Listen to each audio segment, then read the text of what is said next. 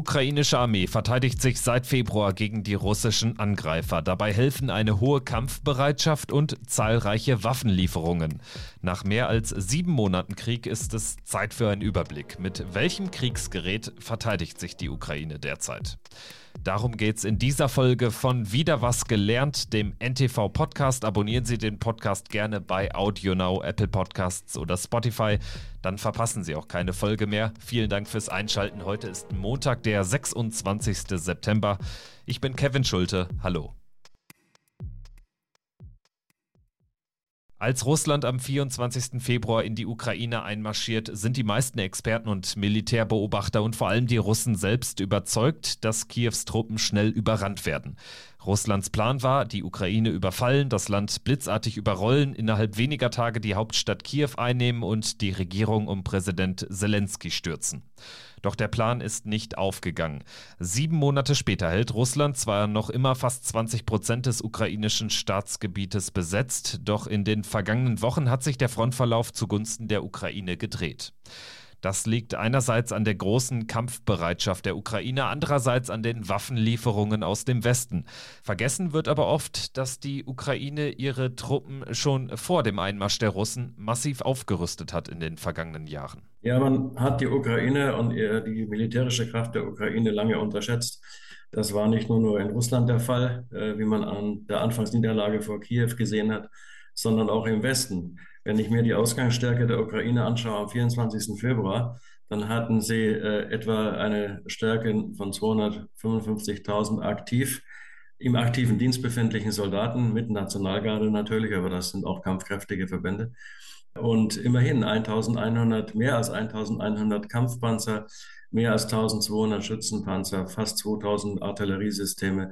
Die Ukraine war immer schon eine sehr starke Armee. Sie war die zweitstärkste Armee in Europa, also wenn die Türkei erstmal nicht mitgerechnet wird. Das war Oberst AD Wolfgang Richter von der Stiftung Wissenschaft und Politik. Er macht deutlich, die ukrainische Armee war zu Beginn des Krieges alles andere als eine rückständige Armee. Nach Russlands Krim-Annexion 2014 und dem Kriegsbeginn im Donbass hatte Kiew seine Truppen bereits merklich aufgerüstet, technisch, aber auch personell. Derzeit habe die Ukraine ungefähr 700.000 aktive Soldaten, Reservisten und Freiwillige im Einsatz, schätzt Richter. Damit sind sie den Angreifern aus Russland personell überlegen. Bislang sollen höchstens 350.000 russische Soldaten gleichzeitig in der Ukraine gewesen sein. Auch deshalb hat Russlands Präsident Putin die Mobilmachung neuer Soldaten angekündigt. Bis zu eine Million Russen können nach Recherchen des Exilmediums Novaya Gazeta nun einberufen werden. Entscheidend für den Kriegsverlauf ist aber nicht nur die Anzahl der Soldaten, sondern natürlich auch das zur Verfügung stehende Kriegsgerät. Hier wurden vor allem aus Osteuropa schon viele schwere Waffen in die Ukraine geliefert. Es gab ja auch über diesen berühmten äh, Ringtausch schon erhebliche Zufuhren von schwerem Gerät, das die Ukrainer kennen und sofort bedienen können, wofür sie auch die logistische Kette haben. Äh, das heißt T-72 oder ähnliche äh, Typen von Polen und äh, der Slowakei, Tschechien und jetzt auch dann eben Slowenien.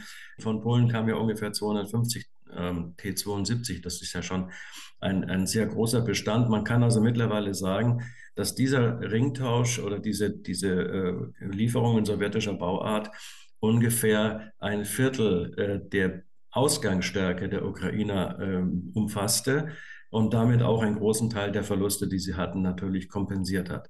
Neben dem Ringtausch werden auch direkt Waffen an die Ukraine geliefert aus dem Westen. Der Oberst AD der Bundeswehr unterteilt die westlichen Waffenlieferungen in drei Kategorien. Standardkriegsgerät, das ist das Ringtauschmaterial, Systeme, die in der sowjetischen Armee üblich waren. Das ist auch der Standard, den die Ukraine selbst hat. Insofern kann sie diese ohne extra Ausbildung sofort an der Front einsetzen. Auch die Strela Flugabwehrrakete, die Deutschland aus alten DDR-Beständen geliefert hat, gehört zum Beispiel dazu. Die zweite Art Kriegsgerät, das sind die Geschütze westlicher Bauart, qualitativ sehr gutes Material, aber eben nicht das Neueste vom Neuesten.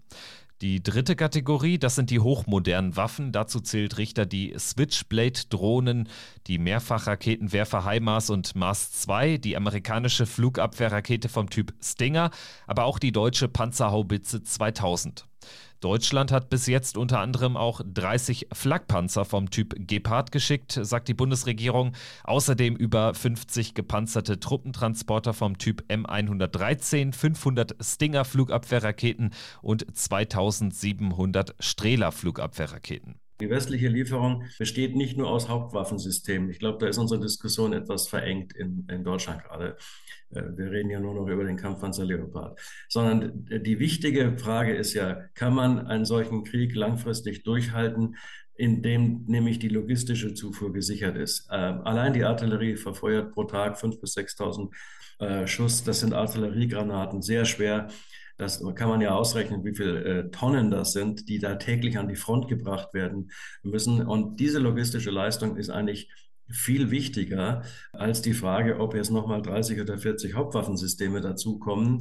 Wichtig ist ohnehin die Frage, was bewirkt ein solches System in einem Verbund? Denn das Gefecht ist immer ein Gefecht verbundener Waffen. Das ist kein Duell zwischen einzelnen Waffensystemen, sondern die Frage ist immer, wie koordiniert man diese ganzen Systeme, also Schützenpanzer, Kampfpanzer, die abgesessene Infanterie, die Pioniere, die Artillerie dahinter und die Flugabwehr und so weiter.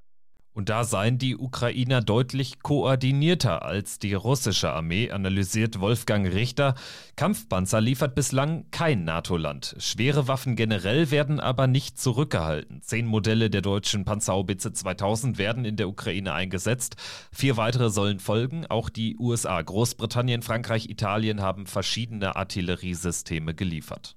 Also wir haben insgesamt, wenn man das zusammenrechnet, allein bei der Artillerie eine Lieferung gehabt von 150 bis 200 äh, Artilleriesystemen, gemessen an der Ausgangsstärke von etwa 1800 äh, ukrainischen Systemen. Da, wenn ich von Artilleriesystemen rede, meine ich immer gezogene Geschütze, Panzerhaubitzen, schwere Mörser, und aber auch Mehrfachraketenwerfer. Also die Ukrainer selber hatten einen hohen Anteil von Mehrfachraketenwerfern, wie das in sowjetischen Armeen immer der Fall war.